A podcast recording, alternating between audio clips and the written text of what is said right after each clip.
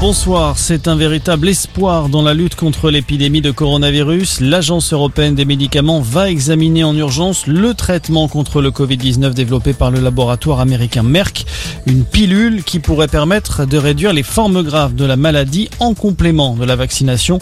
Si le feu vert est donné, elle pourrait arriver très rapidement sur le marché européen. Pendant ce temps, une partie de la Chine se reconfine. Les habitants de Mongolie intérieure dans le nord du pays doivent en effet limiter leurs déplacements après la découverte d'un foyer épidémique.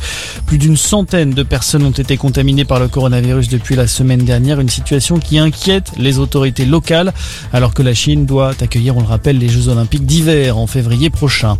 Dans le reste de l'actualité, il est surnommé le baron de la drogue. Sofiane Ambly a été interpellé il y a quelques jours dans une clinique de Tanger au Maroc en cavale depuis le mois de mars. Le trafiquant originaire de Mulhouse était l'un des personnages clés du scandale de l'importation en France de 7 tonnes de cannabis. C'était en 2015.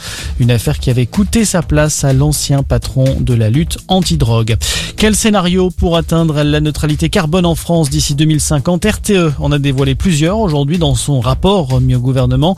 Pour le gestionnaire du réseau électrique, il faut insister sur le développement des énergies renouvelables comme les parcs solaires et l'éolien, mais aussi construire de nouvelles centrales nucléaires.